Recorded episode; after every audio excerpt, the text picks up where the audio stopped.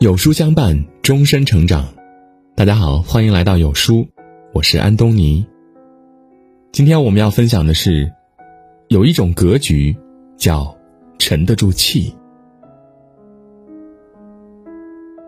人的一生是一个不断成长、不断提升自我的过程，在通往成功的路上，很多人只关注于成功所需要的能力和机遇，却忽略了为人处事的大格局。殊不知，这才是成功者与失败者的根本区别。与成功失之交臂的人，缺的并不是才能和勤奋，而是沉得住气的格局。古语云：“静不露机，云雷屯也。”大意是说，做人应当沉着冷静，不露锋芒，就像雷雨蓄而不发，其实是耐心等待。静候最佳时机的到来。越没本事的人越爱张扬，锋芒毕露；越有本事的人越懂得沉得住气，厚积薄发。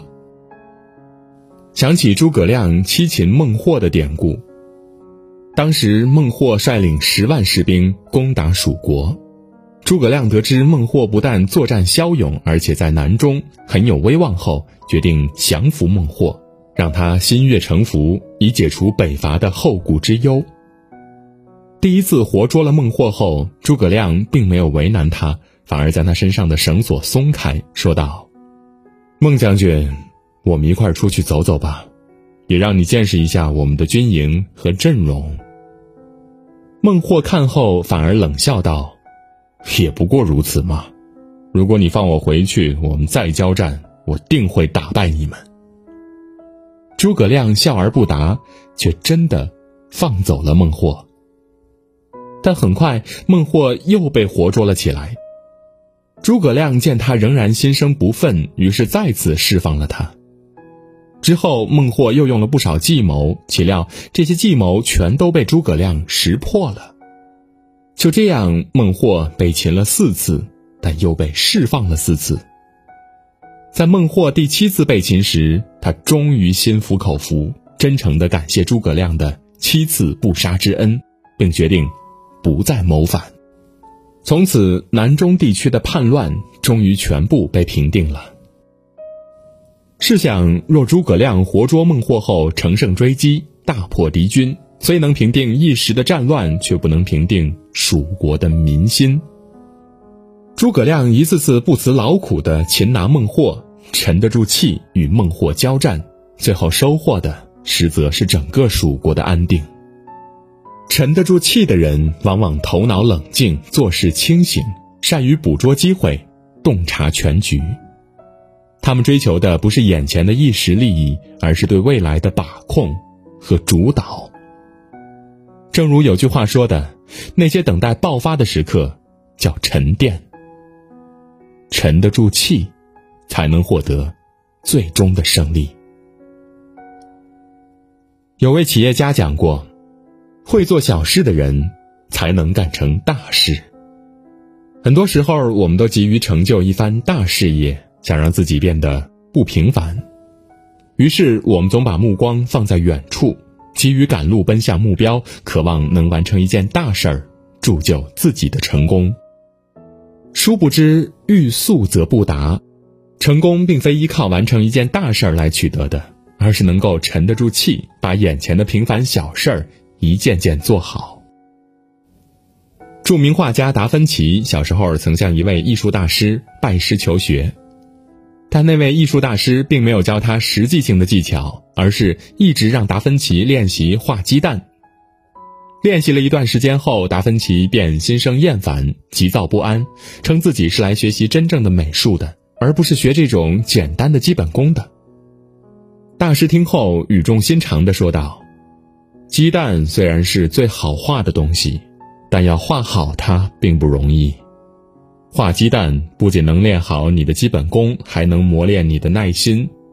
只有学会这两点，你画起其他东西才会得心应手。”达芬奇顿时醒悟，于是沉下心来，耐心专注地练习画好鸡蛋。经过了长期的练习，达芬奇最终成为世界级的美术大师。拿破仑说：“如果不能成就伟大的事业，那么就以最伟大的方式去做渺小的事情。只有沉得住气，把平凡简单的小事儿做好，才能让自己变得与众不同，成为一个了不起的人。而这样的人，往往更具备做大事的潜能。沉得住气。”才能真正成大器。曾经听过这么一句话说：“急事儿慢做，慢事儿急做，事急则缓，事缓则圆。”颇有道理。在生活中，我们常常沉不住气，容易带着情绪处理事情，所以到了最后呢，事情反而越做越糟糕。沉得住气，不慌不忙，才能修炼好自己的心境。成为更强大的自己，把事情处理得井井有条。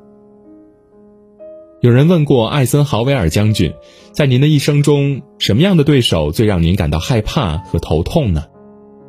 艾森豪威尔坦率地回答说：“是自己的情绪。人生就像一场与自己的战争，越心浮气躁，越会失去对事物的理性判断，更会容易失去对生活的主导权。”最终，自己只能与成功擦肩而过。唯有沉得住气，控制好自己的情绪，有序不稳的处理好眼前的每一件事儿，才能获得真正的成功。很认可有句话说的：“心浮气躁者一事无成，沉着冷静者百福自集。”衡量一个人的能力，不在于他取得多少成功，而在于他如何取得成功；不在于他经历了多少失败，而在于他承受了多少失败，并击垮他们。沉得住气，是意志的磨砺，是自我的突破，更是智者的品质。沉得住气，才能修得一颗安静沉稳的内心，更宠辱不惊的面对生活的磨砺。拥有这样的格局，才能领略人生中的无限风光。沉得住气，才是一个人最大的格局。有书早晚安打卡又更新了，这次我们增加了阅读板块，让你在每天获得早晚安专属卡片的同时，还能阅读更多的深度好文。快扫描文末的二维码，开启美好的一天吧。今天的文章就跟大家分享到这里。如果您喜欢我们的文章，可以在文末点亮再看，跟我们留言互动，这样有书就能每天都出现在您公众号靠前的位置了。另外，长按扫描文末的二维码，在有书公众号菜单免费领取五十二本好书，每天有主播读给你听。明天同一时间，我们不见不散。